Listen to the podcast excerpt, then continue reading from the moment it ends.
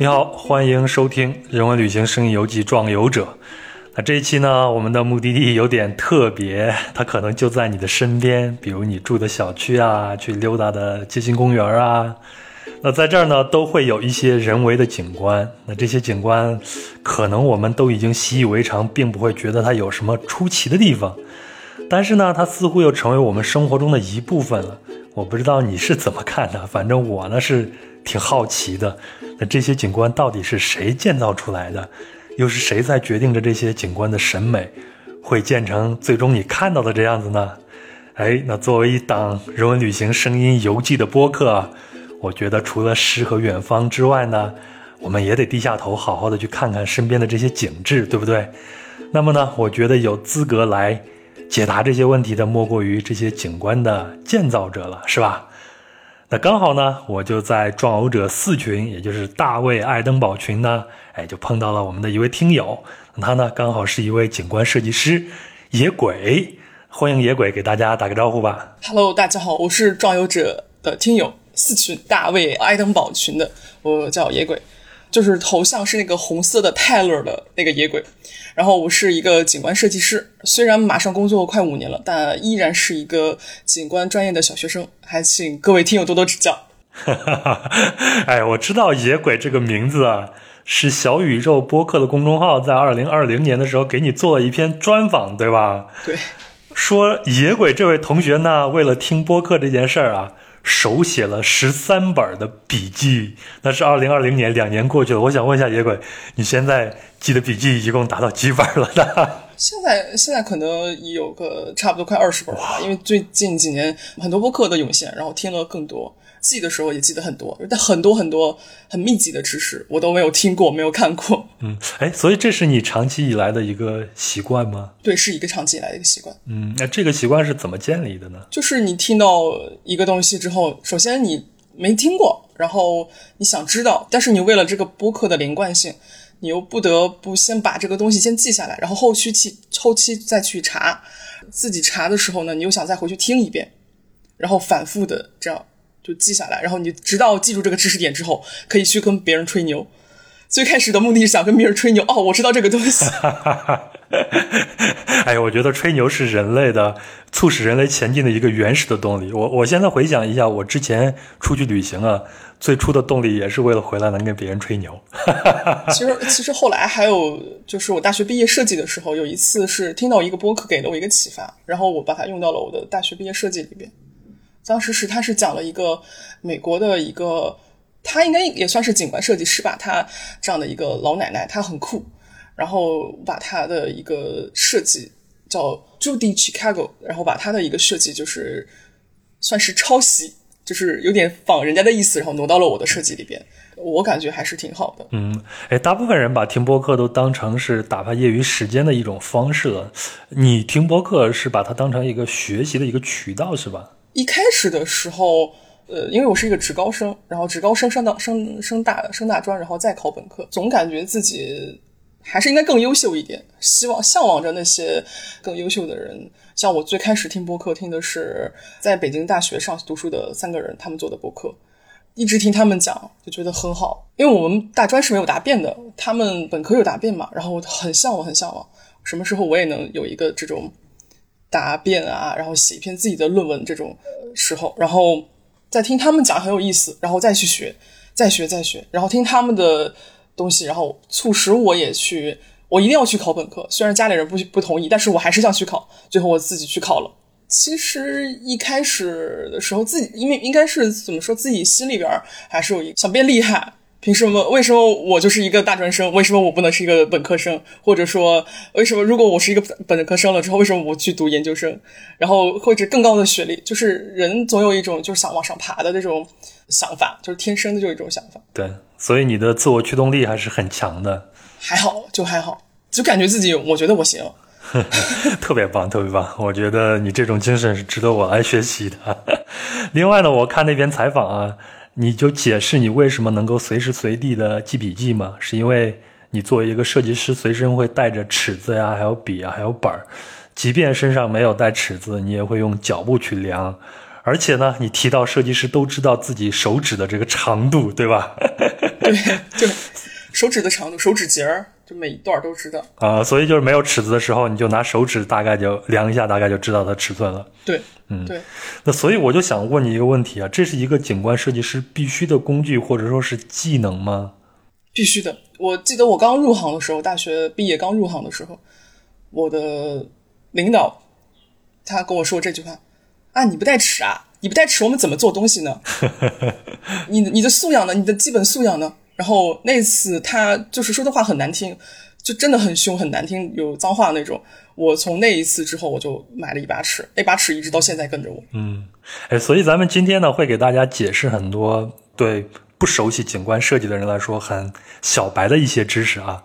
那我就想问一下，就是一个景观设计师，他大概要学习哪些的专业知识和技能呢？比如说，你按我的想象，一个景观设计师最起码他要会画画，对不对？如果他不会画画的话，他没有办法把自己想象那种东西给他很直观的展现出来。我不知道我的理解对不对啊？呃，其实我是从一个职高生去升的这个大学。呃，我们职高生就是我还是偏向于理科一点的职高生。然后我们那个时候会学。职高开始就是已经开始在学植物学、病虫害、植物科学基础。植物科学基础就相当于有一点植物的生物的生物学的意思。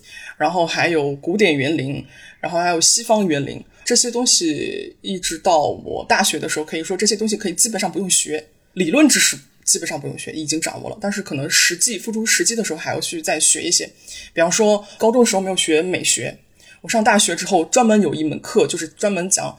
综合性的美学，比方说我们什如何去看一幅画，如何去看个风景上它的一点点的一个小的留白，甚至一个黑色的一条线。如果我们去看学这些东西，专门的有有一门课，我们这门课应该是学了有两个学期，很重要的一门课。然后，然后在到了大学之后，再去学植物学，植物学还要再再细分成树木学。然后树木学，因为因为树木学是在景观可能更偏向于北方城市来说，它更细化一点。就是比方说冬天，我们可能看不到了花，可能需要更多一些绿叶的植物来去，所以这个树木学我们单独拿出来又重点讲了一下。然后还有就是像中国古典园林，我们毕竟我们古典园林很有很很厉害，在世界园林史上它是一个。排排名靠前的，然后还有西方园林，植物配置。对，刚才前面说了，学了植物学，然后树木学，还要去学植物配置。就是很多人都说，你们园林很简单，不就是种树吗？其实不是的，园林配置很重要的。园林如果单纯的你就说我种树，哇，随便扔一棵树放那儿，但是你怎么能看它出美，看得出它美来呢？所以这个时候我们还要去学它的配置，还有一些就那个景观生态学，不知道现在。现在还能不能看到一些就是河的一些河的臭水沟，还有一些你像小区里边的水塘啊、鱼塘啊，还有一些农村的耕地，它可能会有一些非常臭的东西、非常的脏的东西。那些东西都是我们可能对我们的生态产生一些的影响。然后，所以我们有景观生态学这样一本一门学科。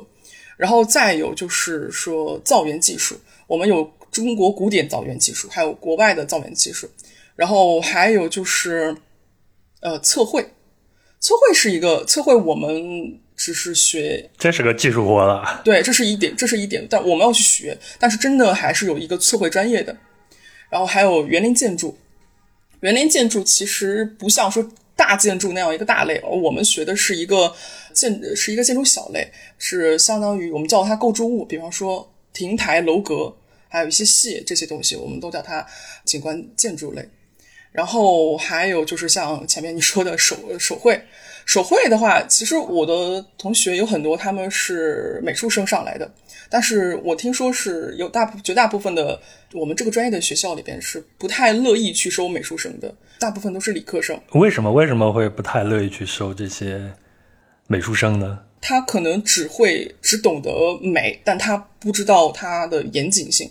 园林其实还是一门比较严谨的学科，虽然它不像建筑那么严谨，但它也是需要一定的数理化的思维，比较占占据多一点。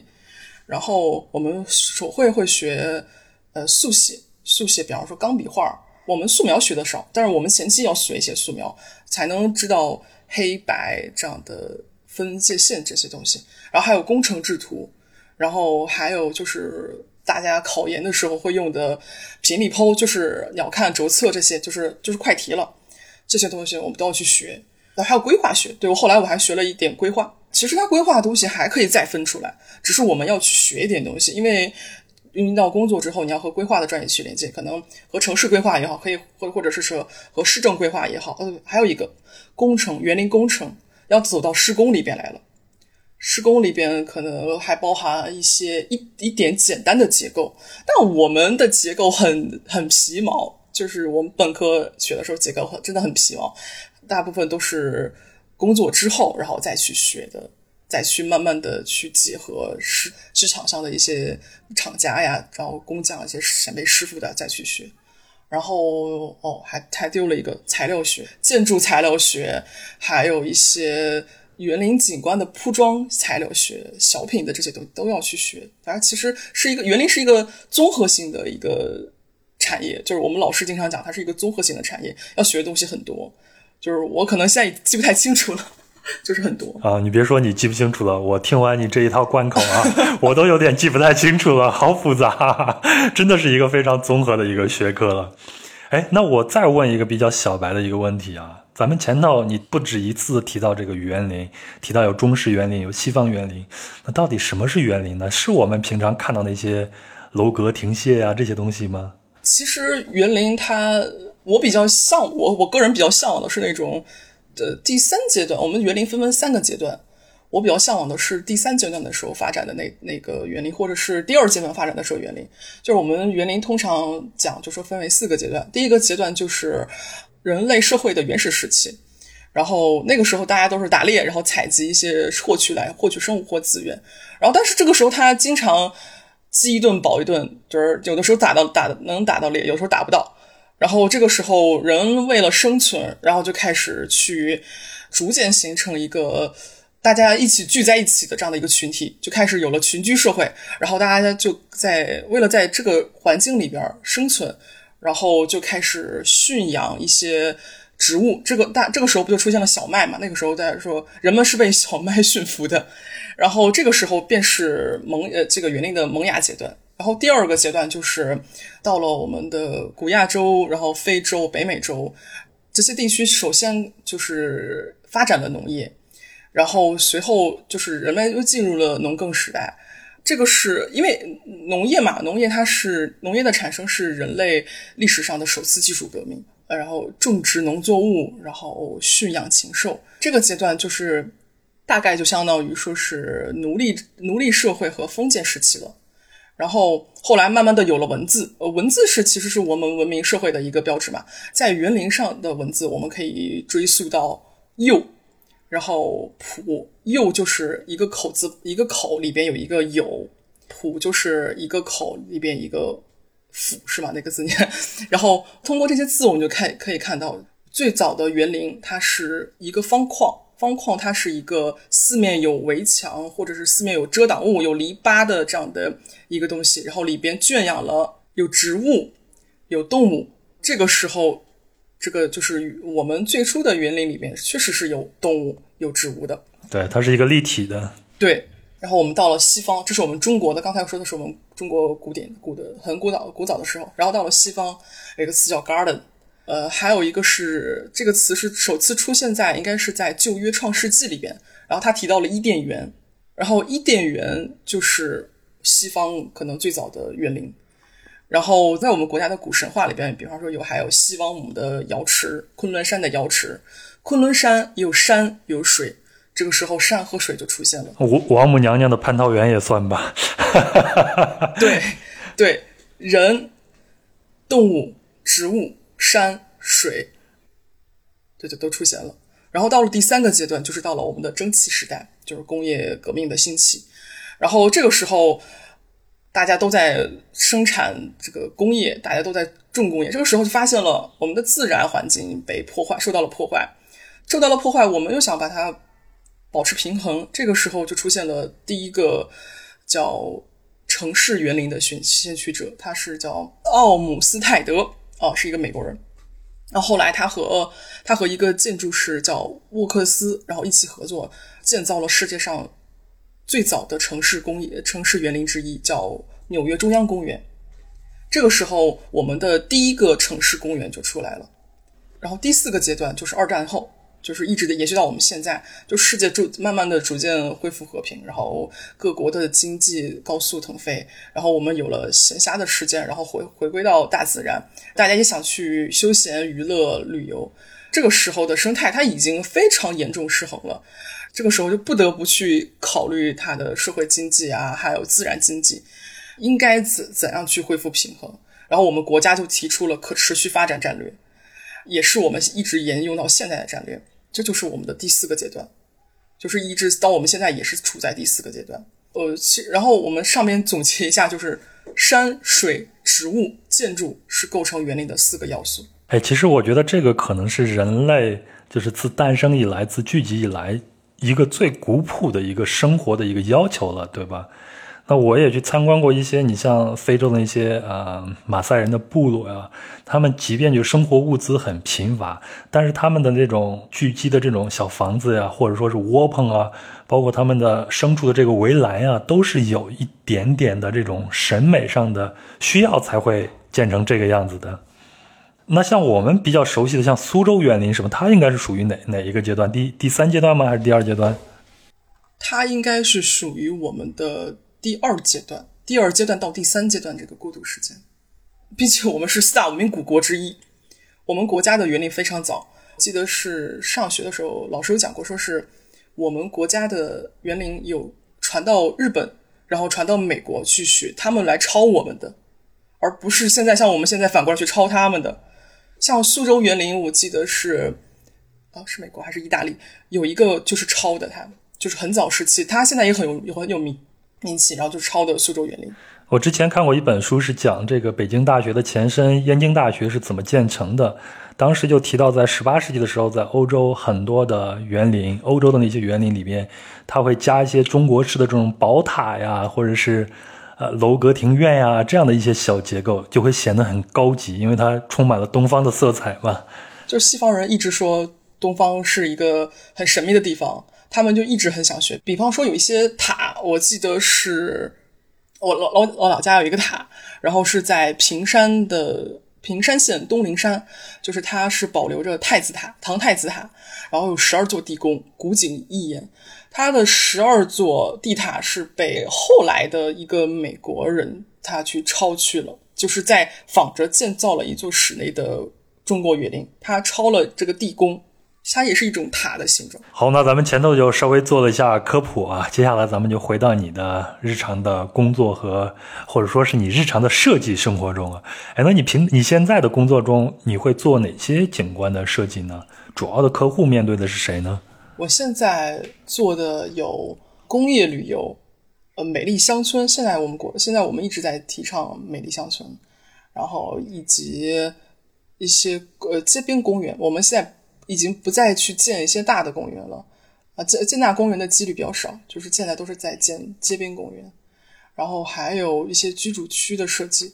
居住区我们现在也是做改道，而不是说是重新去建，重新去建可能还需要去地产商。我们比较偏向于公共景观这样的，然后还有就是一些市政景观，比方说高铁沿线的景观。然后还有公呃一些自行车比赛，像自行车比赛，它里边的公路的景观，我们也会去做一些。那我对这个景观设计这个工作还是充满好奇啊。嗯，要不咱们这样，咱们就分步骤一讲一讲，就是一个景观到底它是如何去产生的。比如说你们接到需求以后，接下来你们要去做什么样的一些工作呢？一般我们就先接到一个项目，然后我们先小组开会。开完会之后，我们约定好，然后再去联系甲方。我们也约定好说，我们哪天哪天去现场去看一下。我们这个时候一般会带一些工具，比方带上笔、本儿、尺、呃相机。我们每个人要至少要带一个相机，或者不带相机的话，要带手机。然后还要带无人机，穿一双好穿的鞋，因为你不知道你要去什么地儿去走，最好是黑色因为不好刷。这是今天的最大的一个 tips 是吧？然后带好水，呃，因为你可能去的那个地方它不一定有水，不好去买水，或者说就是你找不到水。跟着就是到了现场，我们就开始去看。一般第一次我们是一起去看，一起大家一起去看。跟着我们看完一遍之后，我们会再去分工，说你来去看这一块儿，我来着重去看这一块儿。哎，你们去看的时候，主要会看哪些主要的因素呢？比方说，就是现场的植物，它需是否需要保留？还有就是它的高差，地形高差是我们景观里面的一个大项。如果高差做不好，竖向这个看不好。那这个东西可能做出来，真的是施工后期施工你都无法施工。嗯，哎，我再问一个小白问题，什么叫做高差？是高度差吗？对，就是高度差。你可以理解为，比方我我来举个最典型的例子，你看重庆，我们走着走着，本来是以为在一层，然后突然掉下去了，也可能突然上去了。你看重庆这样的一个城市，它把它的高差就做得非常好。如果再说的话，就在我们平常的。呃，小区居住小区里边，你可以看到一些走着走着，你可能看到一些台阶儿。就是为什么会突然出现一两步台阶儿，或者是三四步台阶儿，可能是两种功能：一个是分割空间，一个是比方说你这边是 A 区，A 区可能是说一种户型，然后你在下的台阶儿之后，到了 B 区，B 区又是另外一种户型，也有可能是说这个台阶是用来呃减小这个。高差，然后让你感觉到舒服一点，因为它可能这个地方它就是本身地形就是这样。我们讲就是天洼结合，但是你不能一直天洼，一直天洼，不能一直做平，做平了之后你感觉不到它的趣味性。啊，是这样子，嗯，那我就理解了，这个所谓的高差啊其实就是因地制宜，对吧？对啊，然后就是植物，有些比方说有些古树名木。我们要需要保留，或者说有些树它先天长得比较好，我们要留住。然后还有就是看一下它这边的乡土树种是什么。我们因为它它在既然它在这里已经有乡土树种了，已经长得很好了，那我们我们回去慢慢的还要去对照一些去种它，然后会更好一点。不然我们说我们搞一棵梅花，然后你放在北方，你让它冬天开花，好难啊。需要去根据这些去判断树种，还有就是看看它有没有水系，水系是怎么来的？它的流向，我们不能逆着它，我们不能逆着它去种一些植物，不能逆着它去做一些铺装的走向。可能我们逆着它的话，你就感觉不到这个水流的趣味性了。还有它的桥梁，有的时候可能会出现一个桥梁。桥梁的话，我们有的时候是尽量，我们一般情况下是尽量保留的。比方说，可能会遇到一种情况会保留。比方说，它的桥梁破了，很破旧，然后还有就是与这个周围环境与我们后期要设计的周围环境不符合，我们就把它爆掉。但一般情况下很少，我还没有破，我目前还没碰到过啊，没有做过破坏者了是吧？对，我还我还没有破坏过，我感觉要我要做破坏者，我我舍不得，我下不了手，我下不了手。还有就是你和还有就是要看它的用地性质。比方说，他甲方他给了我们这个这块地，然后旁边可能是农用耕田，这个地方我们是不能占的。规国家规定就是啥是农用耕田，他可能甲方他划定的红线就已经在人家的耕地上了。这个时候我们要去跟甲方再去沟通，再去讨探讨这些东西，大概就是这样。嗯，那你们这些东西都考察完了，呃，会也开了啊，下实地去考察完了，那接下来呢？接下来一步什么？就该画图设计了，是吧？接下来，然后我们需要甲方给我们提供一些测绘的东西。如果他们没有测绘的话，我们可能会自己去测绘。但是，一般我们测绘的是去的机会比较少，他们会找一些专业的测绘公司，然后来去测绘。测绘了好了之后，把测绘图给我们，测绘图上就会出现了一些竖向，然后一些现场原有的建筑呀，然后水系呀、植物啊，都会都会出现。然后我们再去根据这个东西，然后再去画方案。画方案的话，我们先先自己再手绘一个，手绘我们一定要用手绘的。所以，我们这个像前面说的，必须要学手绘。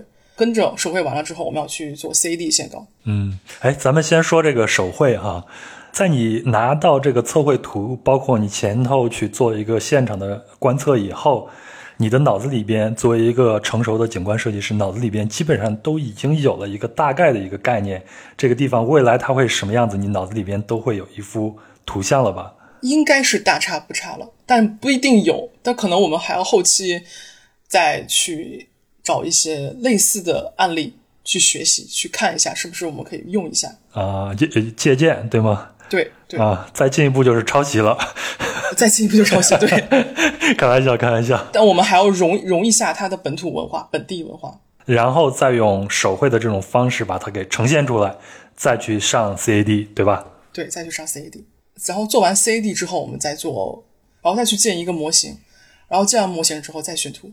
这个图只是说，呃，渲染的这个效果图可以理解为说像卖房的那种宣传单页上的那种效果图，只是一张图，并不是说我们最后要去给甲方看的东西。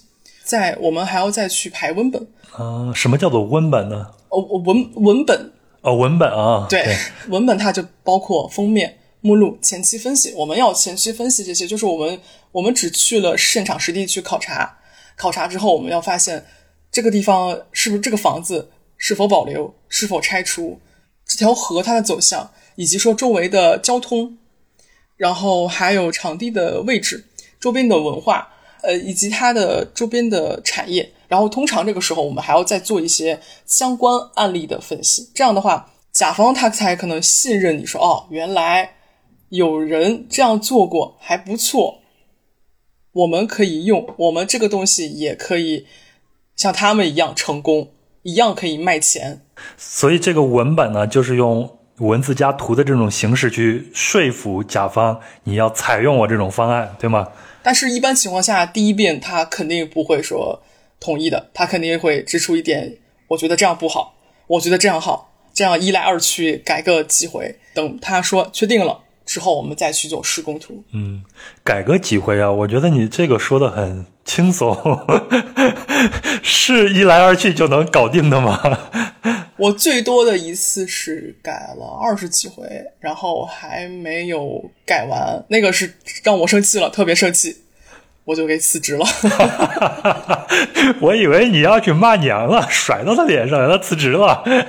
我就辞职了。我确实有骂了，但是实在是受不了了。你觉得那次到底是什么情况导致你改了二十多回还没有过呢？首先一开始的时候，他们说他们觉得我们不差钱，我们有的是钱。哎，那个是什么项目啊？呃，那是一个居住区的项目，养老居住区。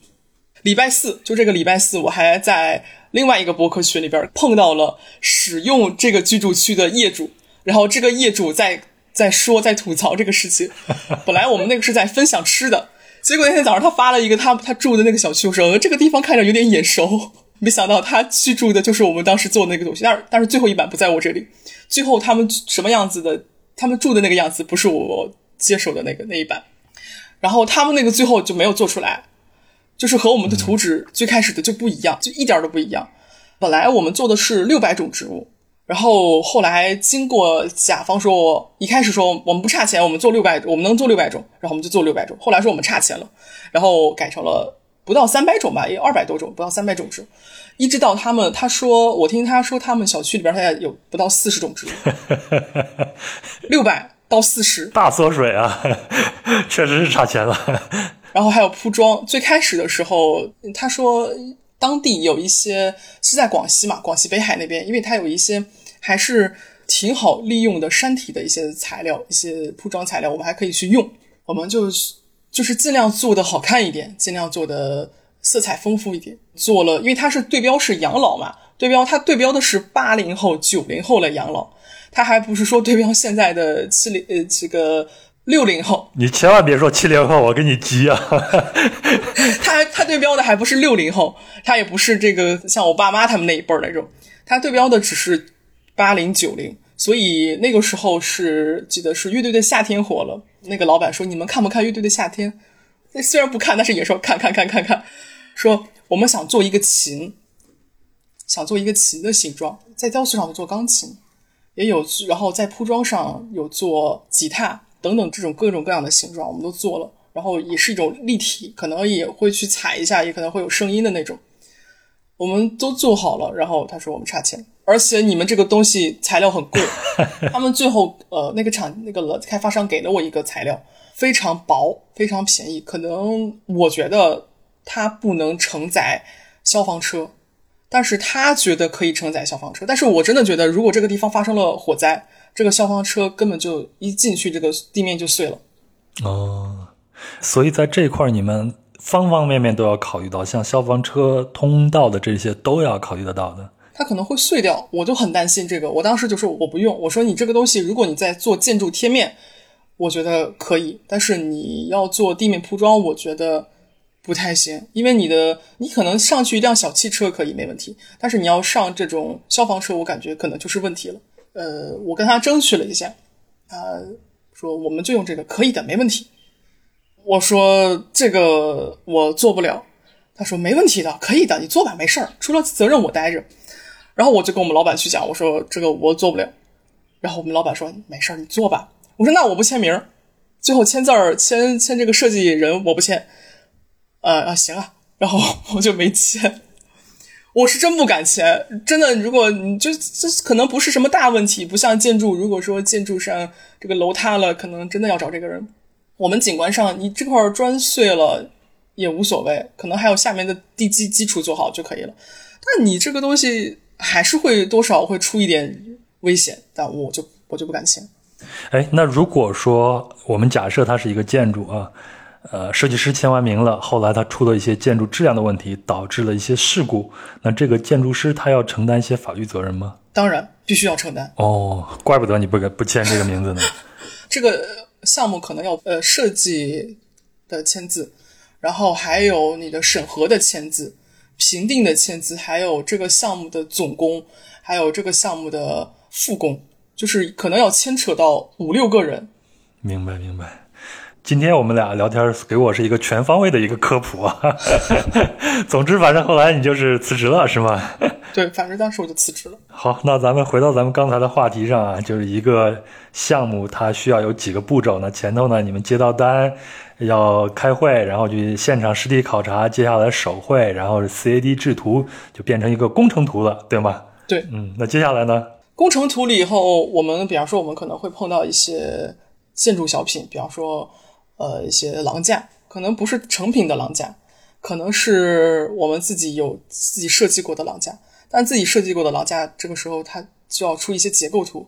结构图呢，可能需要去找一些厂家去定做。这个时候，我们的结构还要去和厂家去磨合。如果我们的这个结构厂家做不了，那我们这个可能就廊架可能就 pass 了，可能就下一个了。其实它最最后我们做不出来，也是和现在的技术有一些关系的。嗯，接下来还有其他的步骤吗？接下来的话，可能有的时候会去监一下工，可能我们要他施工的时候，我们基本上每次跑一次现场。最近呃，我去年的一个项目，去年因为疫情嘛，因为疫情没有怎么去跑。呃，去年的一个项目是跑了三四次吧。其实理论上应该这今年还应该还应该去，但是因为疫情出南京的话隔离。还要核酸，所以没办法，我现在去不了，只能说视频监工，视频给我看一下视频，呃嗯。所以接下来主要的这些任务就是施工方了，对吗？一直到他们施工完了去验收，这个项目就算是完成了。对，哦哦，还有还有就是在我们施工图做好之前，还有一个步骤还差点丢了，还有就是要做预算。哦，对，这是最重要的。对，如果这个预算他觉得不合适，超了，可能要还要再去改改施工图。然后还有就是要给政府也好，或者是给一些审核单位也好，他们去审核审查一下，然后才可以去做。那听起来你们这个工作好像就并不需要太多的去现场，是吗？哦，还是需要去现场的，呃，因为我们还是需要去有一些涉及到水电暖的地方，我们必须要去一点点，还有一些气，地下的一些气，我们不能把它这个线去破坏。如果我们要破坏线的话，我们还要去再怎么去绕它。所以这些都一定要去现场仔细的去观察清楚。对，这些还是要去现场的。那单个项目你去现场去的最多的大概去了多少次？差不多一个月去三次、三四次。哦，应该是去了得有五六个月吧。哎，那你们在就是你们要跟这个甲方啊，就会频繁的去接触嘛。你们有没有接到过一些甲方比较无厘头的一些要求？你们就觉得很搞笑又做不了的这些呢？那就是要大，要精致，大还精致，叫黑的五颜六色是吧？对，要大要精致。其实其实这些我们都可以，就是说在设计上可以给大家讲一讲，也做也能稍微做做也能做出来。但是有些我觉得我不能接受的是，我不能做的是，比方说，我有一次做一个栏杆，在水边做栏杆。现在我们做水的话，周围应该是都需要去有一些栏杆或是驳岸的。它这个没有办法去做驳岸，就做了栏杆。国家有一个标准，这样的水体、这样的环境下要做九十公分的。但是他说你给我减到八十公分。当时我是刚毕业，刚做这个东西，对规范还不太熟悉。我说你让我做八十公分的，我好像没有听说过八十公分的。我感觉那个东西还是蛮高的，因为我站起来的话，可能快到我腰的差不多位置了。我感觉就是我感觉虽然我长得不高吧，但是他九十公分应该还是差，应该是有的吧。我我说我先不改，我先去问一下我的前辈，我去问我的同事，问了一下我同事说哪有八十的，你不能做八十，肯定是九十啊，最起码是九十。我说。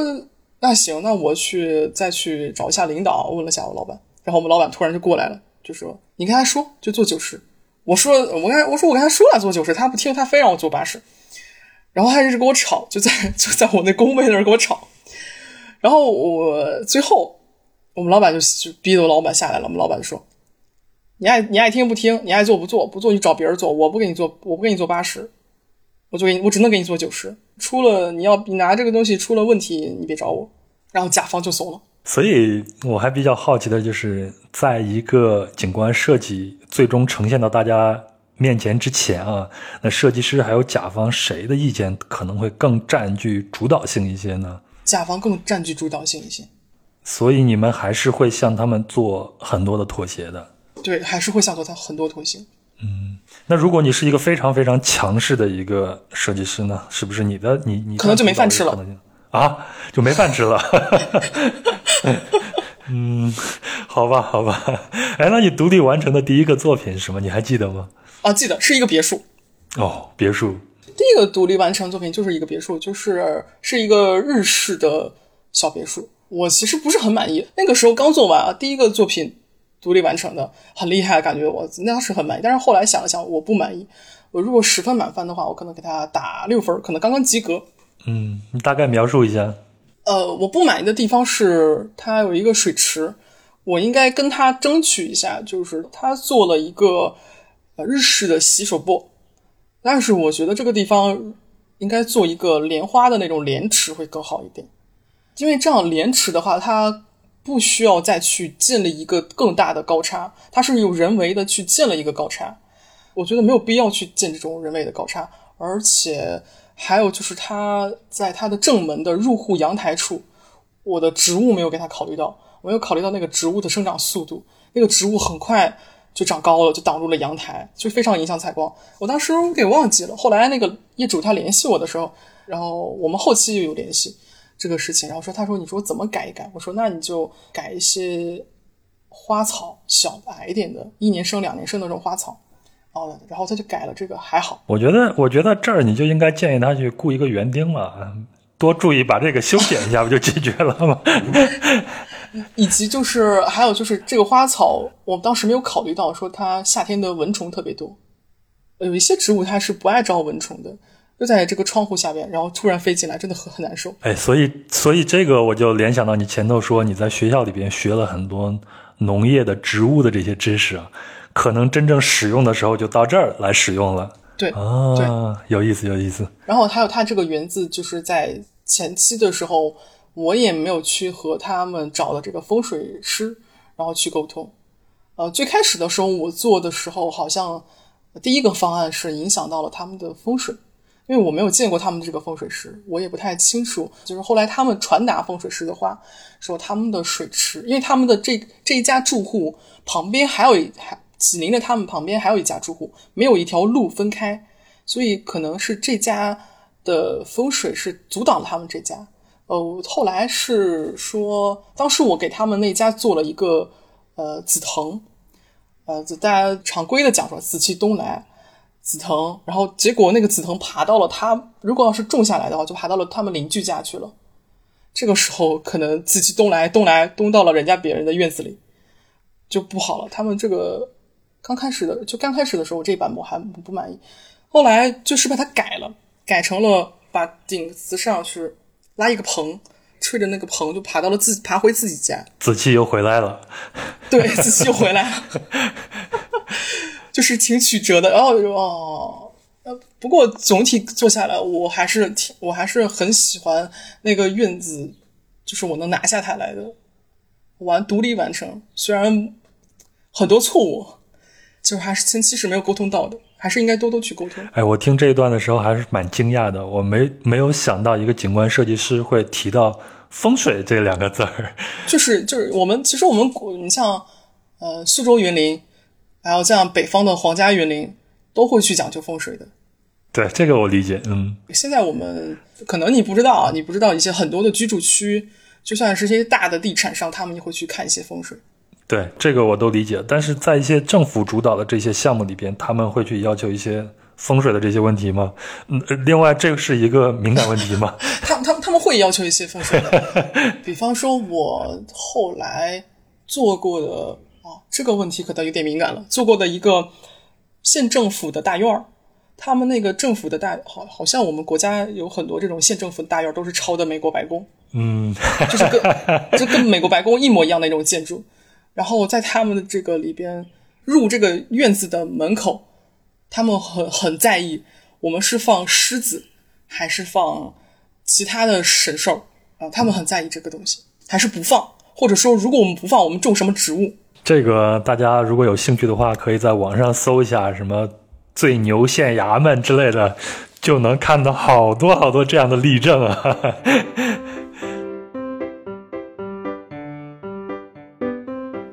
您好，我是壮游者的主播杨，现在是平地抠饼时间。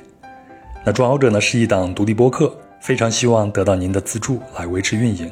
那您有两种方式来帮助壮游者继续前进。第一，公众号壮游者每期都会随免费音频节目发送一篇文章，在这篇文章里会有相应的细节图片或者是相关资料，是对音频节目的补充。您可以通过文章下方的喜欢作者对单期节目进行打赏赞助。那第二种方式，您可以付费订阅壮游者旗下的邮件通讯专栏“小度”，六个月仅需九十九元，你就可以每周至少收到一封由我组稿或写作并编辑的邮件通讯。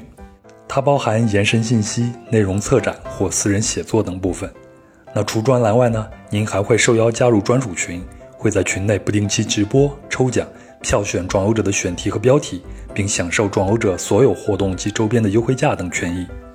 您可以通过声音简介里边的连接，或者通过公众号“壮游者”里的连接了解并订阅小度。当然，除了以上两种资金赞助，您也可以通过转发、点赞、评论单期节目和专辑的形式来支持壮游者。我知道，壮游者往前走的每一小步都离不开您的帮助。再次感谢。接下来，让我们的旅程继续吧。好，那这是你的第一个个人的独立作品啊。那到迄今为止，你自己设计的作品里面，你最满意的是哪一个呢？刚才这个还是第一个，还是有一点点不满意的。其实我其实我做了这么多，做了快五年了，然后我还是没有一个特别满意的。我就有一个较满意的，这个是在扬州，是我们团队一起写作的，在扬州做了一个生态湿地。呃，以前这个地方它很脏、很乱、很臭。然后我们是复原了它的湿地，把它的湿地又重新改造，不是拆掉重建，我们是改造，是重新的让这片水恢复它的生态平衡。然后我记得是说，我听当地的甲方说，他们说我们做完这个设计之后，他们一施完工之后，很多鸟都回来了。以前这个地方据说是有一些什么鹤啊，然后一些天鹅啊什么的。以前是有的，但是自从这边被破坏之后就没有了。后来做完之后，应该是有不长的一段时间，可能两三个月就回来了。那那个事情还是我我我很开心。我在这个里边可能是混的，在这个项目里面可能是混的，但是我知道他们回来了之后，我觉得啊，我好像做了一点东西。嗯，哎，那你们当时大概你们这个团队为这个师弟就做了哪些的工作？是怎样去设计他们的呢？这个项目我们当时是最热的时候，就是七八月份最晒、最热、最热的时候，我们去。我那那个时候我还挺瘦的，坐在那个面包车的后备箱里边，躺在后备箱里边，躺在后。我们是当时九个人还是几个人？理论上是面包车是不能能拉那么多人的，我还躺在里边，然后去为了去混进去，然后就去现场去去勘察，去了应该那个项目应该去了三四十次，然后被毙掉了好多本稿。首先那个地方他们也是找人看看过风水了，然后看过风水之后。然后，因为它周周围还有一些呃工厂，污染比较严重的工厂，我我猜可能是那些工厂污染比较严重，然后才导致了这片湿地变成了这个样子。然后我们那个跟周围的一些工厂，然后去所可能就叫民生调查吧，劝他们你们别在这儿了，你别在这儿了。当当时我们是劝了，我们是七个人，最开始我们七个人一起去，然后有有小姑娘比较多一点。几个小女孩被骂回了好几次，最后还要被人家保安还打过，打过好几次。后来不是给他们送了一些礼吧？应该说是送了一些礼，然后也托了一些政府，然后去做一些这个调解工作，然后他们就搬离了这些地方，或者有的是能搬离的就搬离的，有的不能搬离的，就是给他们做了一些水污水的处理，再去处理就不往这边排了，然后这边就。重新恢复了生态。我们那个时候是这个项目，因为他很着急，我不知道，我忘记原因为什么那么着急了。也可能是当时我们领导就是说，你们反正也拖了这么长时间了，赶紧干，赶紧干。然后那个时候我们是连着有一个月没有回过家，就在公司里边吃住都在公司里边。那个时候刚毕业，真的很很满满的激情，就也就是很开心，觉得东西拿下来的时候，哇，我也很厉害。嗯，我觉得接下来你可以稍微的描述一下这块湿地之前你去考察的时候它是什么样子，等你们做完改造以后它是什么样子。比如说它这儿主要有几个主要的水系啊，大概用什么样的树木啊什么的。啊，刚开始的时候我们去的时候，它就是像汽车陷在一个泥沼里边的那种泥土，这边是湿的，那边是干的。你能看，你就感觉到这个地方好像已经地表已经裂开了那种感觉，就是它很极端，然后它的那些植物是枯掉、枯黄的。最开始的时候，我以为那个植物它就是那种颜色，后来我才知道那些植物已经死掉了，但是它们那个杆儿很直，就是还立在那儿。然后这里边也有一些小的，可能是鱼苗之类的这种小的东西，在上面浮着。不太，我也不认识，因为这种鱼水的东西，离我们作为一个北方人，真的不太认识这种东西。然后它的周围还有一些塑料袋、垃圾，然后以及废的车的车带，然后还有一些生活垃圾，比方说就随可能来一个人在这边吃点东西就扔掉那种垃圾，没吃完那种垃圾。嗯，等于说这一块完全就是一个无人之地，再加上周边的工厂的乱排放，然后就像就像那种小山村里边，山村倒是倒不至于，就像一个村落里边那种垃圾堆。那当时你们接到这个项目的时候呢，这个项目的甲方也就是当地的政府，他们是希望这块变成什么样子的呢？恢复什么鱼米之乡？这样的一个比较生态一点的一个他们没有想说让植物、让一些动物再回来，他们只想说这个地方可以变得更美一些。对，休闲的时候可以来这边钓个鱼，然后在这边拍个照，而在这边休息一下。他不需要说一定要把这些鸟啊什么都回来，他就是希望他这边能钓鱼，我能在这里在这里边养鱼就可以了，或者说这些芦苇也都正正常的生长下来，不是死掉。当然，这种生态的东西，特别生态的东西，我们做不了。我们只能说，呃，是这些最后的这种生态这一步是有专门的生态局，我们自己的生态局去再去去做，去处理，就用他们的那些科技手段啊，一些手段去把它再去把它弄一下，然后我们再来给这里，在他们的基础上，让我们再去给它赋予一些植物。种我们当时种了芦苇、香蒲，呃，等等，就是。植物大战僵尸里边那些水生植物全都种在这里边来了，好吧，基本上全都种在这里边来了。哦，还有茨菇，因为那个时候我我不知道什么叫茨菇，然后我们那个同事跟我讲说，这个就是植物大战僵尸里边的茨菇。然后还还他要把这个鱼放回去，鱼苗放回去，然后慢慢的，这个边雨水多，然后七八月份的时候我们去考察嘛，然后他们后边九月份、十月份的时候就已经在是就已经开始在治理了，然后这个时候鱼也挺多的，下雨，然后这边慢慢的就好了，然后鸟什么的都回来了，真的就是像小的时候看的那种课本里边画描画的那种蓝蓝的天，然后还有下边还有一些很丰饶的一些植物。然后下面还有，还有鱼，还有水，啊，特特别美。当你知道那些很多鸟类都回来以后，作为一个景观设计师，这可能是你的一个意外之喜吧。包括我做这种旅行节目也是，你会发现对某一个地方有一点小小的帮助，我的成就感还是很大的。那咱接下来再聊聊另外一个话题啊，你看前头说的是一些好的。我个人呢就会比较诟病说，在国内某些景区都会有很多同质性的这些设计，比如说啊，你每到一个地方，它都会有一个仿古的步行街，对吗？我估计你也会发现了这些。那这类的审美它大概是怎么来形成的？还有就是你们同行之间，你们会去讨论这些问题吗？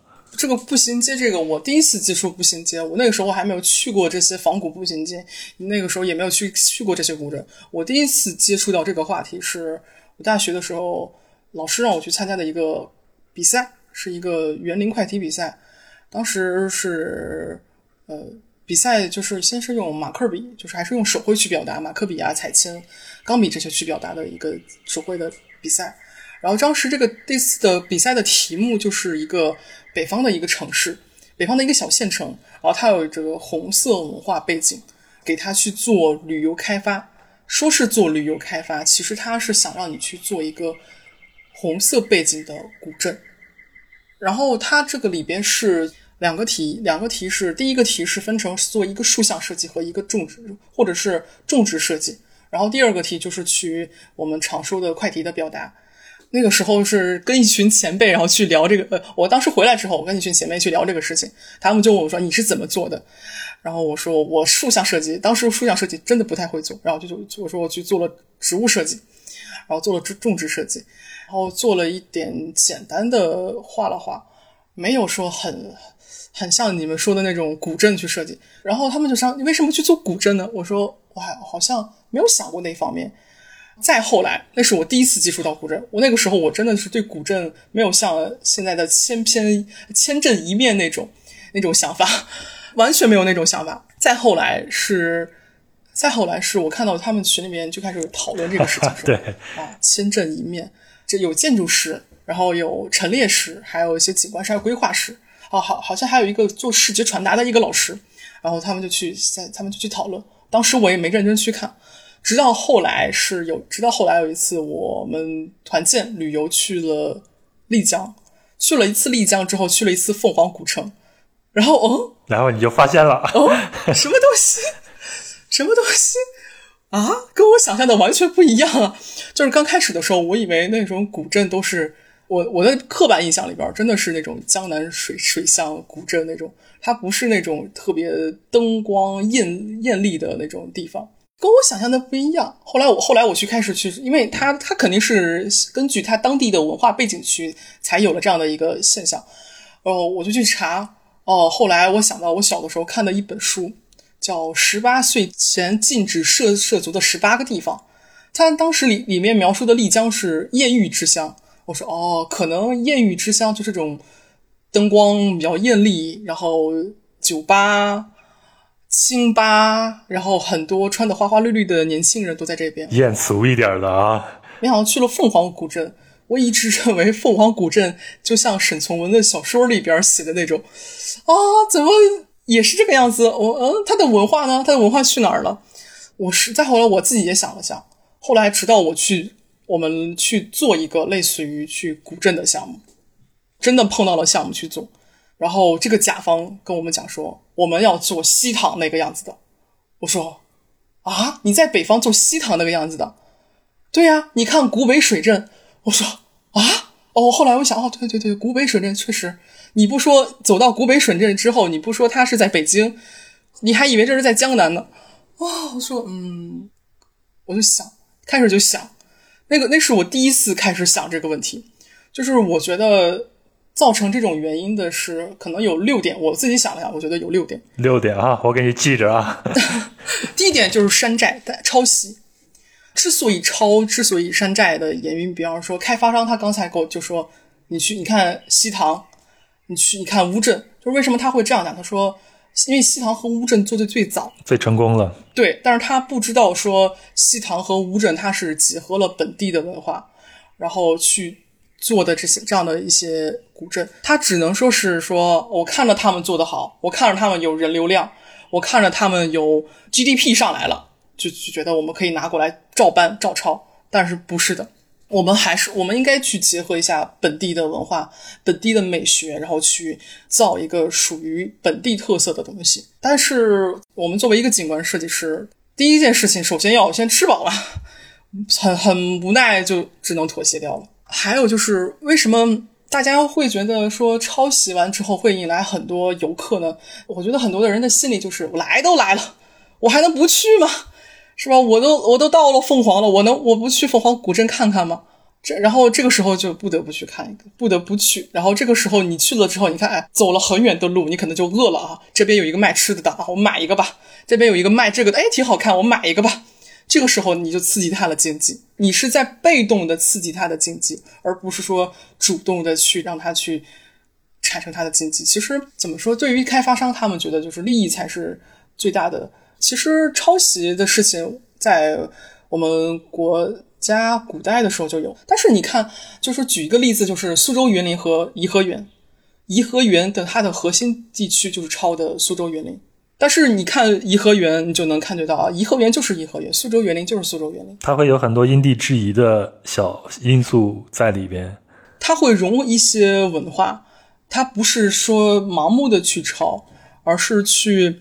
而是去有一些自己的本土化，然后一些后期的工匠精神，然后在里边，就是自古嘛，就说天下文章一大抄，看你会抄不会抄，这是第一点。然后第二点，我觉得就是商呃商业化的带动，现在人去呃西塘的人也挺多，去丽江的人也很多，他们的消费人群消费人群多，GDP 高，然后就是这样的话，就错误的引导了开发商。也是错误的引导了人们对古镇的理解，呃，而且现在人们对于古镇的向往是向往它的自由，认为它节奏慢，然后且自由。可是很多时候我们去了所谓的古镇，发现它的节奏并不慢，它可能比我们在城市里边还要快。每个人都在拍照打卡，每个人都在发小红书朋友圈儿。等等，这样的一些表达，还有就是现在的古镇是充分满足你的各类的消费欲望，它其实已经远远背离了以前的古镇，远离这些喧嚣的初衷了。对，还有就是我们经常去到古镇里边，哎，这家古镇为什么没有卖他本地面？都是网红小吃，这全是这个大众点评化，而不是。老百姓的街头巷尾口耳相传的，哎，某某家好吃，我从小就在他家吃，而不是这种。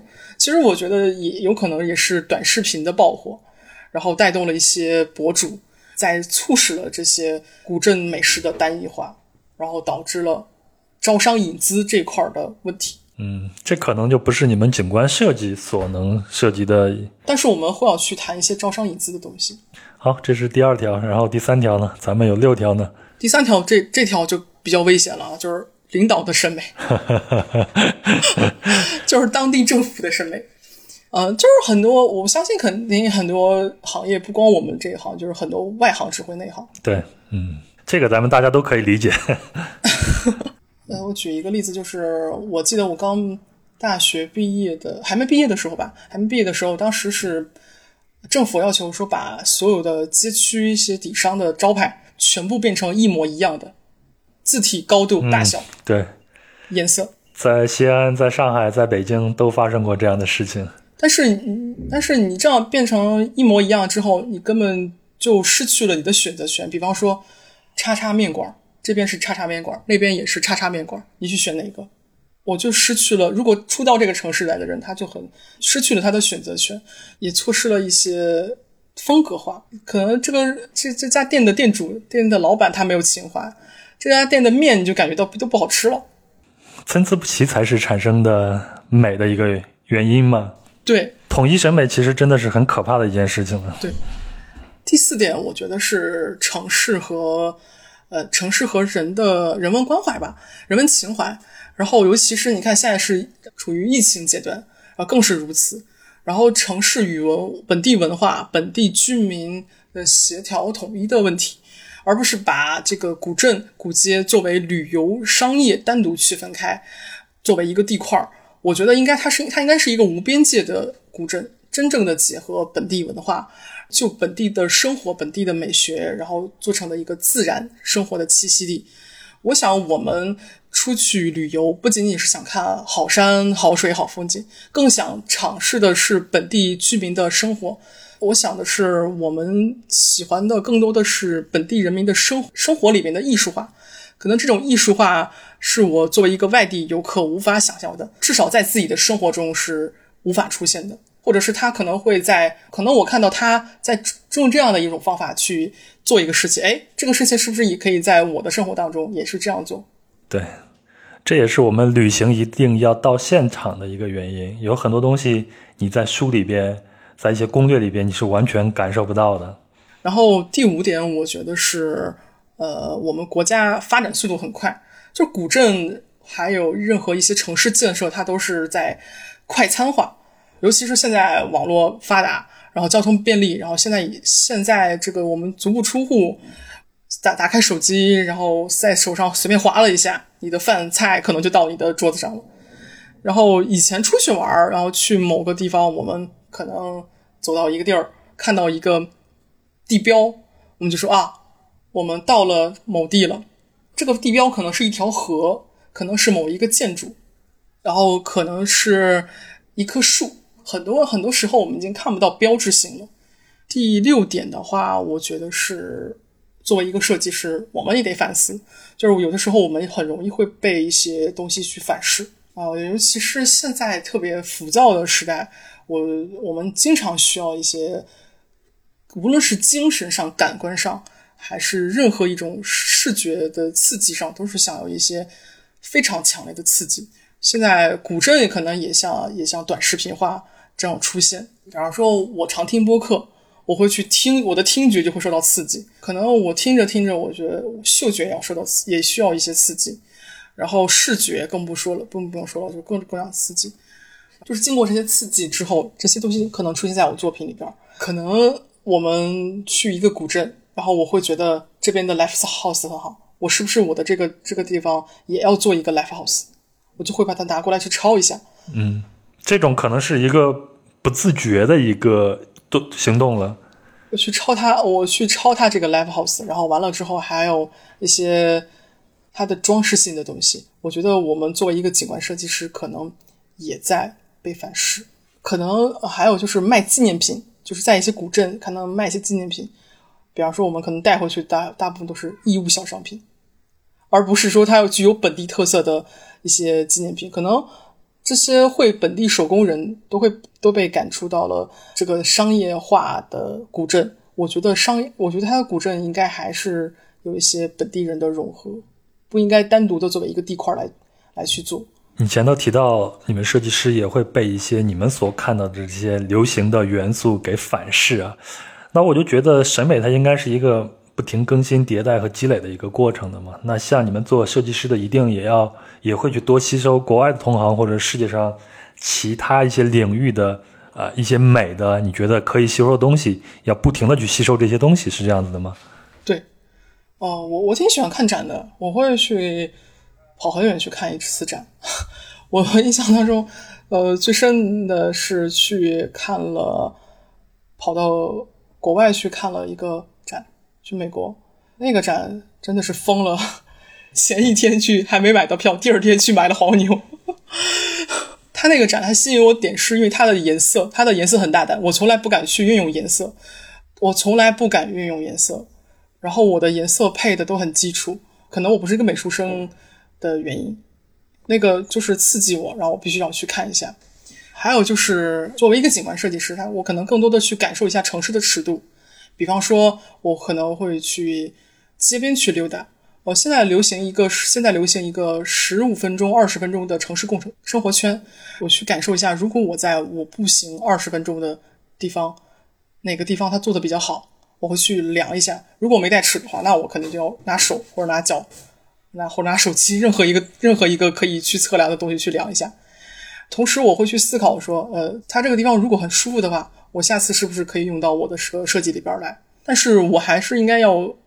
处理一下，它是怎么学习一下？它是为什么舒服？它是它的人体工程学是一个舒服呢，还是说在它的视觉上会表达很舒服？是这样的。然后还有就是看一些杂志，像我们国内的杂志就是景观设计，然后建筑设计，它的名字叫这个。然后像日本还有就是 A 加 U，以前我以前上课外的一些课的时候，有一个老师推荐的。还有就是像意大利的一个杂志，好像叫。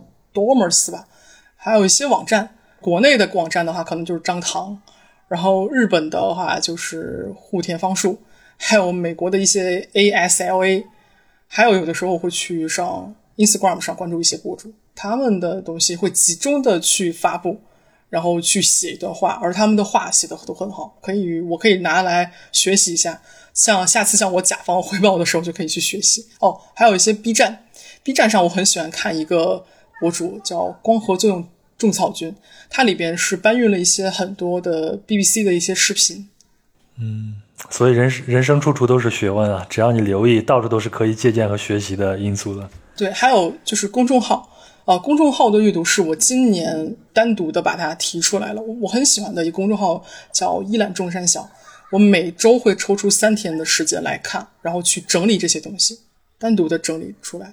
哦，我不太有一些不整理的地方，我只要看了之后，我就会去整理。我这个整理习惯有点强迫症，特别好啊，就跟你听播客也会写笔记是一样的，这可能就是你一点一滴进步的一个源泉喽。好，那咱们再回到我们日常的生活中来啊，就像前头说的，现在我们可能。生活在城市里边，已经不太会有大型的公园的这种建造了。那很多都是这种街心公园。那包括我们现在很多人都进城市里边生活，包括在一些呃县级的城市里边，都会有这种集体的这种公寓楼、小区的这种概念，也都是我们日常生活中非常能见到的，或者说你值得去欣赏，也是在我们日常的生活中最常见到的一些景观设计了。那我就想，如果我们是一个普通人，对这些有一点兴趣的话，我们应该去注意它的哪些细节，才能体会到你们啊景观设计师在里边埋下的一些苦心呢？或者说哪些细节才能决定一个景观的好坏呢？我说这个，我想到举一个例子，就我讲我妈，我们老家是有一年建了一个巨大、巨的建了一个巨大的公园，我爸和我妈他俩就去玩儿。我爸走路比较慢，然后我妈走路很快，然后我妈在前面走，突然看到了一座桥，然后我妈就说，就就叫我爸说：“你快点，我要去桥上去看看。”我爸回来就给我讲这个事情，说你妈一直在催我，一直要给我去上桥上看。我说：“你知道这是什么吗？这是道路的引导性。可能作为一个设计师来说的话，我们就说这是在引导你。那边有水，我们去水上去看看；那边有船，我们去船上坐一下，划一划船。哦，那边还有个亭子。”啊，我理解了，所以这些东西都是景观设计师在引导我们这些受众的对一些一些元素了。对，可能大家觉得好玩，作为一个非设计非设计师的人，他可能觉得好玩，但殊不知你你已经被引导了啊。呃，再再是就是如果去看的话，呃，我们可能看到的就是植物，有的人还是那句，就是很多我很多同学都说。啊，植物很简单，就是种树嘛。景观不就是种树吗？但其实真不是这样的。景观的种树它有讲究，有三株配、四株配、五株配，这是最简单的一个种植方式。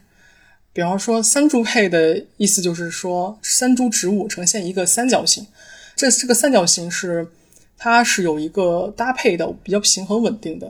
比方说，它对这个三株植物也是有要求的，要么是三株冠幅不同的。植物要么就是有两种植物一样，一种植物不一样，这样去大小的冠幅不同大小去搭配。呃，这个时候冠幅大一点的植物，它在最远的地方，跟着就是一棵小冠幅稍微小一点的植物，在和这个冠幅大的植物的还要远一点。然后这个时候，中间这个偏冠幅偏中间一点的一个植物，在它的距离这个小冠幅要近一点，然后距离这个大冠幅的要远一点，形成一个比较稳定的三角形。这样在视觉上看起来，它就很是平衡而且不压抑的状态了。嗯，我理解你的意思了。嗯，然后四柱配也是这样，五柱配也是这样，这是一个简单的配组合。嗯，所以就从视觉上来说，就会让人感觉到很舒服，没有那种压抑感，对吧？对，我们经常会看到这种，还有一些就是我们经常看到的是公路上的背景林，有背景有一片很高很高的背景林，然后在前边是矮一点，再矮一点，一层一层的拍下来。嗯，它有一个立体感。经常我们看到是这种，然后再有就是它有一些呃灌木的边缘线曲线的。哦，这种还是挺难的。这种我做建筑的同学，他们经常问我说：“你们画这种是不是很难去画？”这种做施工的话，相对来说较简单，画一条线，然后再去铺。然后还有就是，我们可以感受到就是高差，非常明显的高差。就是刚才说的桥，其实也是一种高差，水也是一种高差，台阶儿也是一种高差。还有就是经常被人家讲的汀步。一步太娘，两步扯淡，经常被人这样讲。就很多时候我们做设计的时候是考虑过的，但是可能他后期施工就不这样了。还有就是一些我们所谓的足底脚部按摩那些卵石，有的人他用的那个卵石，他会用的很尖锐，它不是那种很很光滑的面，它可能需要你后期再去裁、再去人再磨那种。还有就是在我们做这种砾石的铺装上，有的是拿机器打的，有的是拿手一粒一粒铺的。拿手一粒一粒铺的呢，就你能很明显的看出来它是规整的。但拿机器弄的，它可能突然就出现了一片躺着的、平着的，是一个小的细节审美，小的很小的，但是很但是有的时候会影响。比方说我们在铺一些大的砖的时候，它一个曲线的曲线的砖，如果你不是顺着它的曲线去铺的，我们可能会变成一个放射状去铺，就会影响到了你的走路，还有影响到了你的你对这个视觉的影响，会让你有的时候会压抑，有的时候会让你感觉到我不想来了，我走到这儿，我想回去，会影响你的游览体验。哎，这真的是外行看热闹，内行看门道。这你跟我一讲啊，我就开始想。就是我们小区它的这个设计到底什么样？我之前从来没有想过这个问题啊。但是你刚才跟我讲，我就想起我们小区下头有一个乒乓球台，它呢首先就是有一个引导线，就是一条小路。这个小路两边呢，它不像其他地方，这条小路旁边它种的都是那个树，有那种曲径通幽的那种感觉，它就很吸引我。特别是在夏天的傍晚的时候，就走进去。那走进去以后，它有一个九十度有一个折角。折角，你一进去以后呢，就是别有洞天。它里边就是由一些大树组成了一个运动的场地。这个运动的场地下面刚好放两张乒乓球台。我你你刚才跟我一讲，我就我就会去想，它为什么这个乒乓球台它不会建成一个开放式的？那现在我就很明白，如果是开放式的话，周边如果小孩子多，它可能会伤到人，比如说球再飞出去啊什么的这些，所以它一定会设计成这样子。这太有意思，到处都是学问，都是细节啊，都是美的设计啊。还有一些引导，像就像刚才你说的这种，其实它不是一个明显的引导，我们会做一些明显的引导，比方说停车位、厕所、该处的景观的介绍，还有一些街道家具，比方说垃圾桶。呃，我不知道你有没有留意过颐和园的垃圾桶，颐和园的垃圾桶是真的是我见过的垃圾桶里边最优秀的垃圾桶，不是说它它垃圾分类做得好，是它垃圾桶。是十七孔桥，它是做了一个有点像周边一样的东西。颐和园的十七孔桥和垃圾桶完美的结合。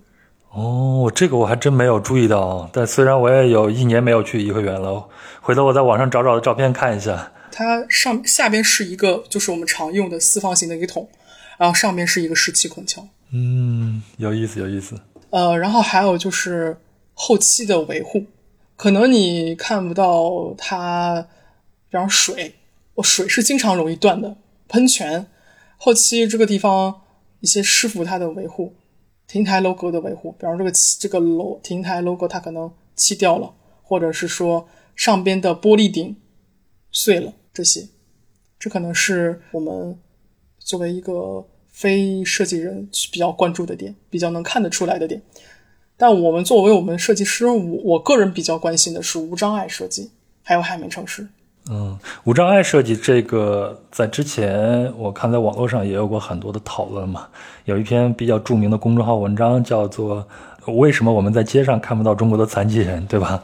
哦，我之前听梅丽想有一期节目，哦，那期节目我是前一天礼拜天听的，听的我真的是 听得气呼呼的，我我得真的有点生气，就是我感觉。呃，我生气的原因是因为他们只有使用者的视角，但是没有说设计师的视角。那我想了想去，但我但是我本来很生气。换做可能真的一个生气的人，他可能就会在下面写评论开始骂了。但是我没有，我觉得我不想骂。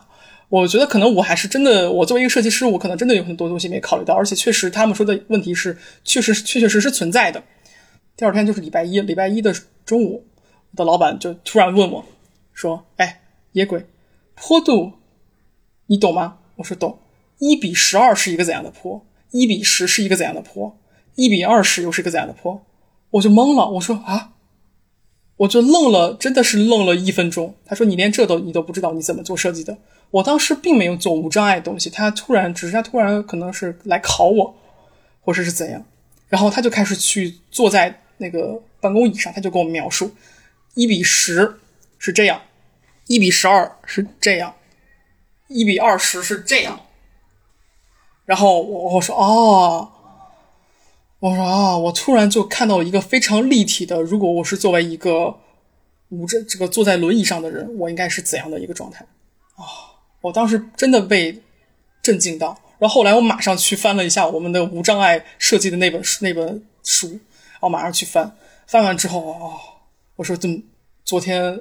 听梅丽想那期节目，说得好，就该这样骂，就该这样批。啊，我感那那一刻，我真的感觉到特别脸红。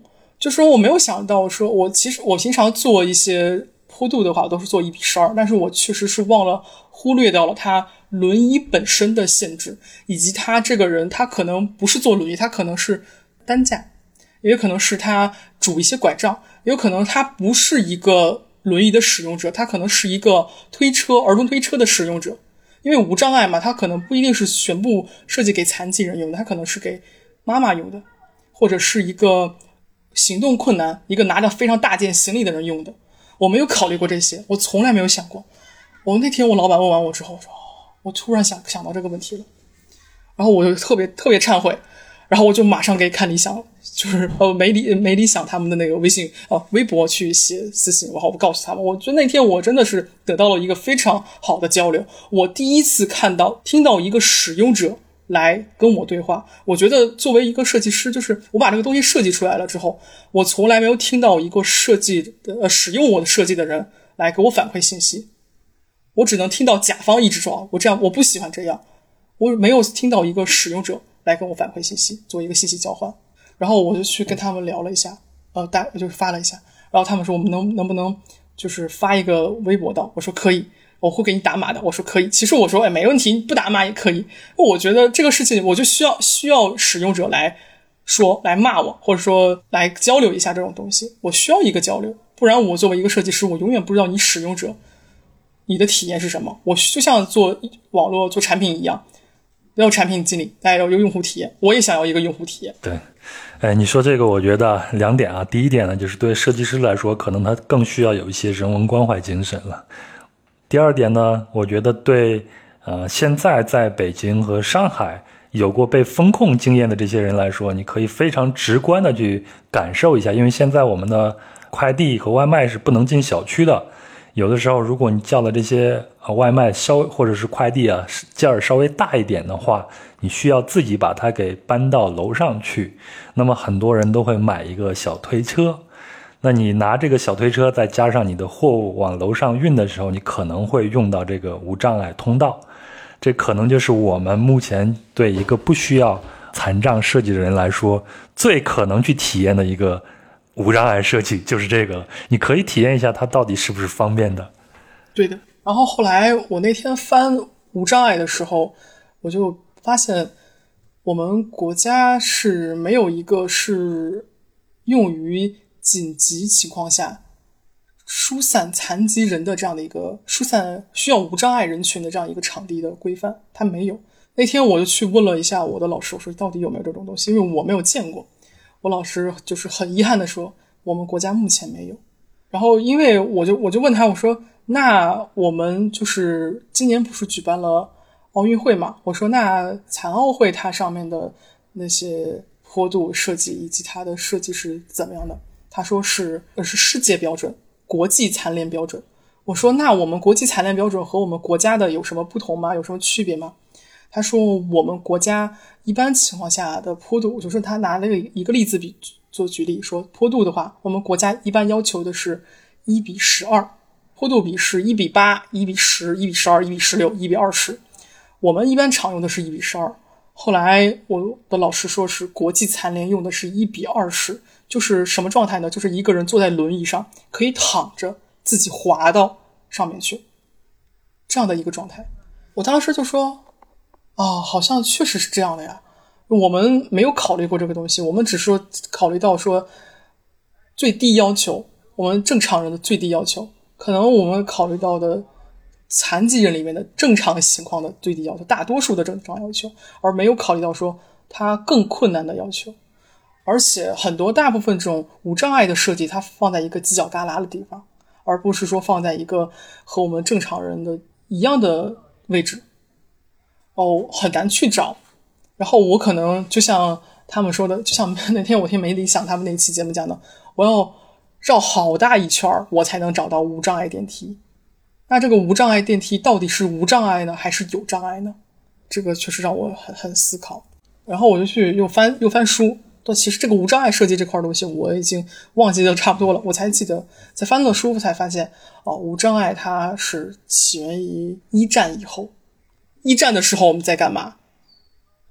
哦，这个我马上整个人都，嗯，哦，就整个人都不好了。一战的时候，他最开始无障碍的出现是为了一战以后的这些军人设计的，因为那个时候军人他们都受伤了。然后一战的时候我们在干嘛？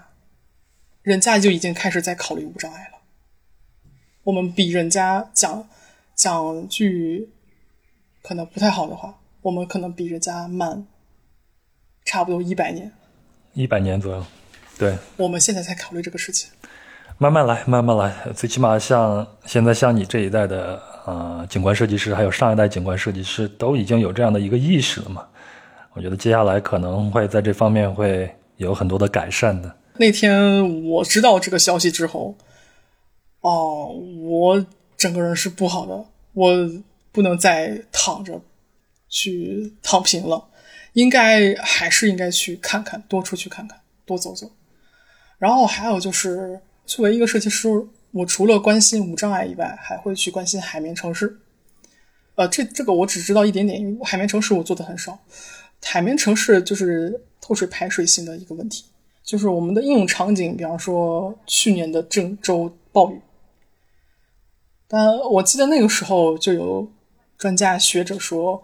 海绵城市在去年郑州大雨的时候，就相当于一块抹布，桌子上的一小一小块抹布，一桌子水，然后它只是一小块抹布，起不到任何作用。然后我学城市规划的时候，我有一个老师，他讲了一个美国做在做海绵城市的时候他们的一个设计，他们是做了一个铺装材质，他们的这个铺装材质是。当时是不允许拍照片的，也不允许拷走 PPT 的，什么都不允许，只允许看，只允许记住。那个工艺是保密的，我们没有。现在到现在我们没有这个工艺。据说那个那一片做出来的那个海绵城市是它的渗水率就基本上就是上边下雨，下边不会有过多的积水。哦，我当时就是当时上课的时候，上学的时候听老师这样讲，我觉得哇，好厉害哦！我们什么时候能有这样的东西？然后去年郑州大雨这个事情，然后我又开始看了一下海绵城市的东西，哦，好像确实这这这这个地这个东西，我们应该再去研究研究，再去钻研一下这些领域。嗯，哎，那这个我就有点好奇，那它主要是一个设计的问题，还是一个材质的一个问题呢？呃，它设计和材质都有。嗯，它设计的话，就是可能后期设计的话，就是一个大的蓄水池。我们现在常见都是蓄水池，这个蓄水池可以理解为一个巨大的游泳池。雨来了之后，你就可以往这个游泳池里边排。但是它下面的游泳池，它下面是有一些透水的材料。一般情况下，如果作为做一个比较海好的海绵城市的话，它的这个蓄水可以通过这个蓄水池，然后再经过一下面的一些过滤，再可以分流回到田里边，或者是说回到我们的我们的生活水里边冲马桶，或者是浇地，可以循环利用了。对，水循环利用。呃，一般情况下，如果做好的话是这样，但是。好像还没有说做的特别好的材质的话，就是最简单的。我们我们现在做的都是假的。我虽然也做过一些海绵城市，但是都是做的假的海绵城市。为什么说它假？是因为它它只有面层，面层是透水的，下边的基础不透水，所以假的。哎，今天真的是学了很多呃有用的知识。我觉得这些东西绝对不是无用的知识，比如说如何去欣赏。我们身边处处可见的这些景观设计，它的那些细节，包括刚才讲的无障碍设计，包括你又给我提出了一个我以前从来没有听说过概念，叫做海绵城市。总归啊，这些东西我觉得在我们日常生活中都对大家都是有用的，大家也可以去学习一下。那刚才像野鬼提到那么多可以去欣赏、学习的那些网站啊、书籍啊这些资料，我也会整理一下放到咱们的公众号里边，让大家去看到它。嗯，咱们今天聊的也差不多了啊。但是之前呢，咱们在聊的时候，野鬼也说了，说如果可以用的话，我想私心的介绍一下我老家石家庄的一些景观景点。当然可以用啊，为什么不呢？非常希望大家来推荐自己的家乡，来介绍自己的家乡。我我想我想说，私心的话，其实我觉得大家都对石家庄经常有诟病，石家庄 Rocking Hometown，国际庄是吧？啊，石家庄最没有存在感的城市，诸多历史原因不讲。呃，我觉得我们石家庄它其实还是一个非常好的一个城市。自古燕赵之地多豪杰，多燕赵儿女都是慷慨之士。我觉得我很很希望大家能去石家庄玩一玩。没去过。我记得有一个播客叫露天博露天博物馆。啊，高健做的，嗯，哦，对，然后他们有一期，第一期应该是讲的就是石家庄的隆兴寺，正定隆兴寺。他们那个，我记得他们那句总结了一个非常好听的一句话，我特别喜欢：西方美神在维纳斯，东方美神在石家庄。希望大家去看龙兴寺，龙兴寺真的很棒，而且龙兴寺是我们现在存，我们国家现在存的可能是仅存的唯一的一座完整的宋代建筑群。嗯，呃，非常好，非常棒。嗯，它的那个挑檐，它不是很夸张的那种挑檐，它是微挑，但是很有设计感，很漂亮。然后还有就是。要有一个山叫太行山，它是山西和石家庄共享的一座山。在这个山这边呢，还有一个渠叫绵右渠，是太行第一渠。据说这个渠比红旗渠对比红旗渠还要早。嗯，它是一个人工挖掘的渠道，是吧？对，红旗渠据说红旗渠是抄的绵右渠。哦，我觉得还是作为一个石家庄人还是很骄傲的。然后，呃，河北是河北是一个。它融了很多很多所有的地形，就是在全国的地形你都可以在河北找到。然后在河北的井陉县，然后有一条叫赤壁丹霞公路，非常漂亮，非常适合自驾、摩托、自行车。哦，我非常喜欢骑自行车，然后我经常去这种地方去转。呃，还有就是刚才说到的那个平山县的东陵山，还保留着唐太子的塔，十二座地宫，古井一眼，就非常值得去看，非常好看。然后还有赵县赵州桥，大家都知道赵县赵州桥，正定这个太著名了，这个这个真的不能不用介绍了。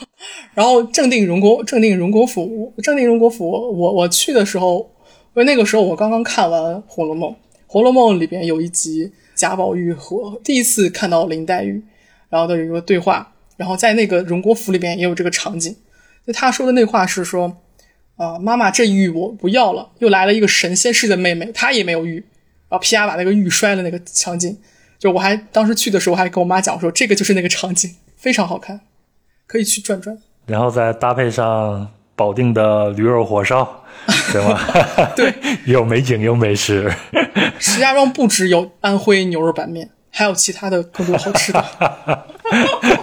安徽牛肉板面诞生在河北，还还有其他的，比方说烧饼夹肉、钢炉烧饼，不是其他的烧饼，还有米炉糕，我不知道它的普通话怎么讲，应该是件炉糕，非常好吃。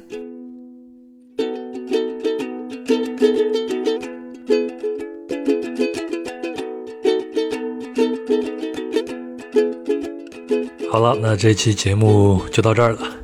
讲一个后话啊，在录完这期节目后不久呢，我去了趟北京的温榆河公园。当时呢，就给野鬼发了一个微信，我说我现在在公园里边，老想到引导线高差都魔怔了。那野鬼呢，就给了我一个回复，他说千万别这样，会失去很多乐趣的。就像我以前做体育记者，看一场篮球比赛，你得做记录，还得琢磨围绕这场比赛该怎么做报道，那纯粹看球的那个乐趣就没有了。现在就不一样，现在看球呢就是纯粹为了消遣，就快活了很多。呃，但是呢，这次向野鬼同学请教景观设计的这些问题呢，我是收获非常多的，有很多以前好奇的问题，这次都得到了解答。